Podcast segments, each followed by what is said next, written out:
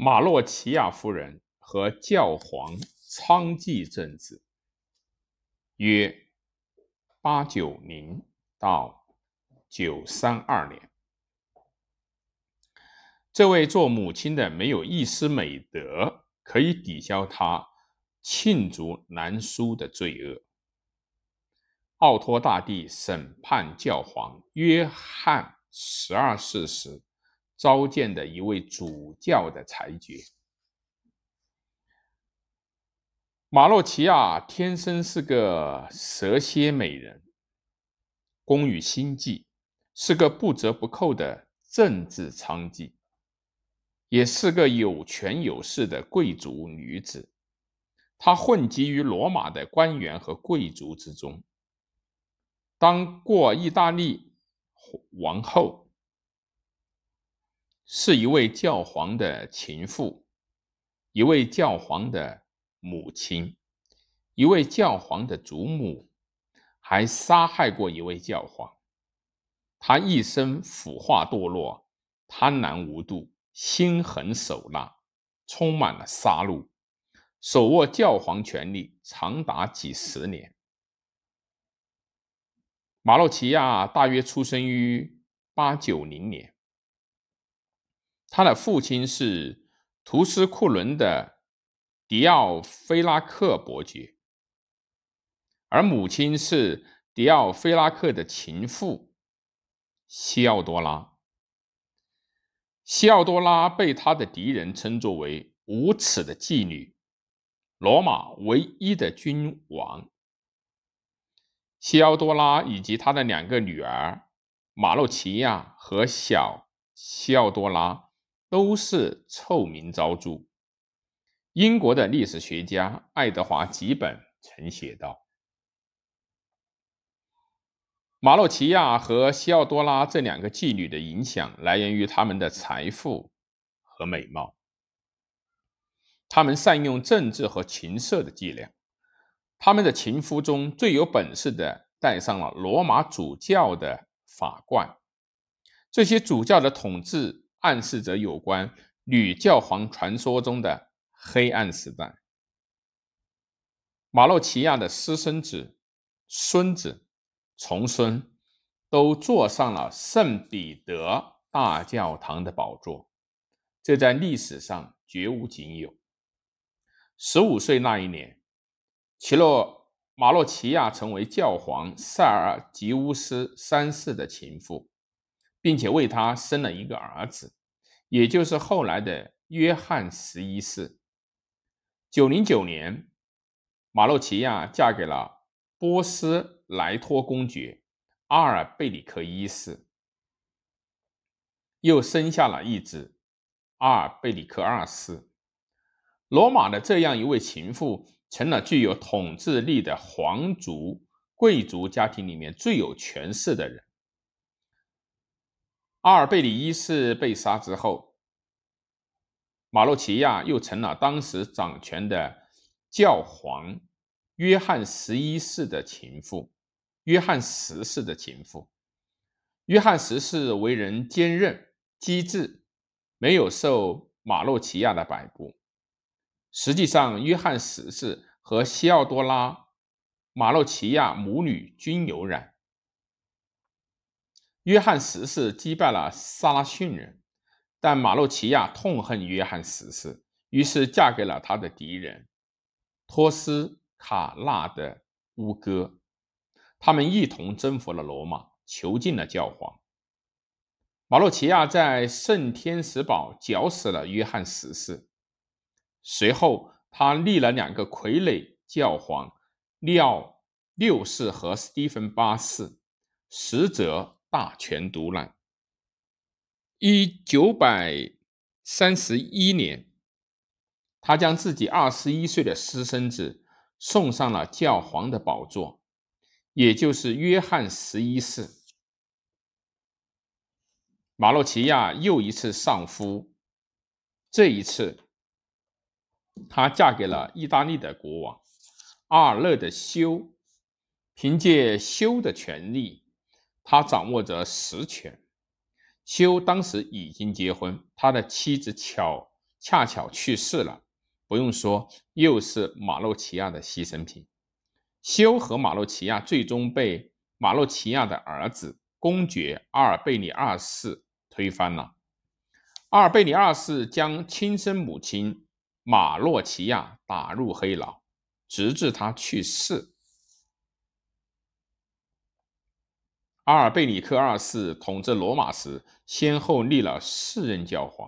第四任教皇反抗他的控制，被他折磨致死。阿尔贝里克二世临终前在病榻上宣布，让自己的私生子乌大维当教皇。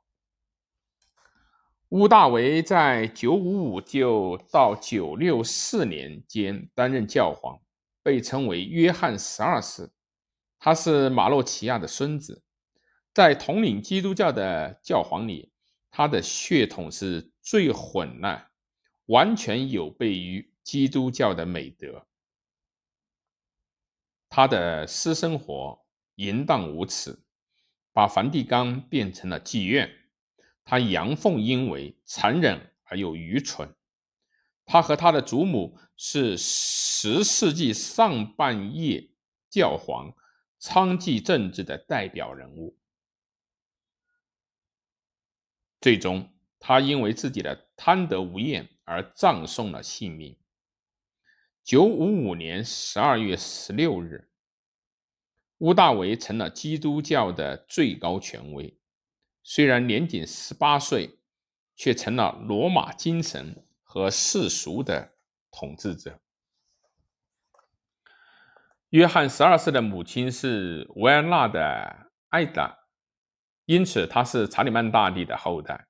但是他身上没有体现出一丝教皇应有的品德，他的私生活充满了罪孽。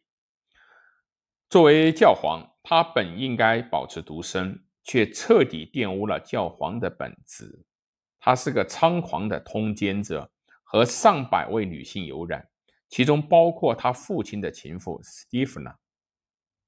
神圣的拉特兰教堂曾是圣人的住所，在他的手上却成了妓院，养了上百个妓女供他的消遣和发泄术兽欲。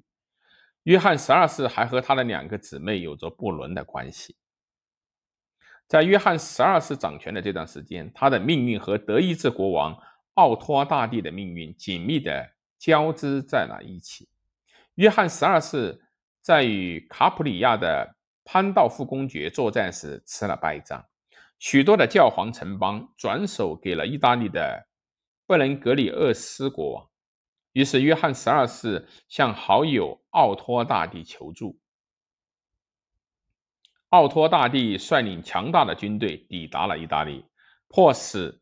贝伦格里厄斯国王退兵。九百六十二年一月底，奥托大帝立下结盟的誓言，承认了约翰十二世的权威。九百六十二年二月二日，约翰十二世为奥托大帝加冕为神圣的罗马帝国的皇帝，他的妻子阿德莱德加冕为皇后。这样一个强大的联盟，对于约翰十二世和托奥托大帝来说都很有利，但双方立刻开始考虑怎样才能够控制住对方。奥托大帝加冕后不久，他和教皇签订了《奥托特权协定》。该协定承诺，奥托大帝认可教皇拥有意大利中部的那片土地，作为交换的条件。未来的教皇只有在与神圣罗马帝国的皇帝宣誓结盟时，才可以获得神圣的地位。然而，九六二年的二月十四号，奥托大帝离开罗马，继续与贝伦格里厄斯国王交战的时候，约翰十二世忌惮奥托大帝强大的实力，开始与。贝伦格里厄斯国王之子阿德尔伯特秘密谈判，希望能够获得他的支持。约翰十二世还给其他的欧洲国王写信，同样希望得到他们的支持。但是德意志王国军队拦截了这些信件，阴谋败露。如果约翰十二世当时能够安抚愤怒的奥托大帝，这件事也有可能很快就会结束。阿德尔伯特到达罗马的时候，约翰十二世为他举行了盛大的欢迎仪式。这时，站在奥托大帝一边的主教、贵族们纷纷倒戈。九六三年十一月二日，奥托大帝重回罗马，约翰十二世被迫。仓皇出逃，约翰十二世躲在了坎帕尼亚的山区中。此时，奥托大帝召集了五十位主教，在圣保罗教堂召开宗教会议。这些主教列了一张罪状，内容为约翰十二世的政治罪行和个人的罪行。这些罪行中包括毒圣罪。通奸罪、伪证罪，甚至还有谋杀罪。他的私生活纵欲无度，这也导致他滥用职权，臭名昭著。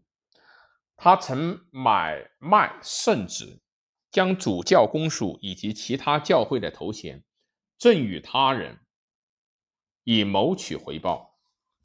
这是为了偿还他不断积累的赌债。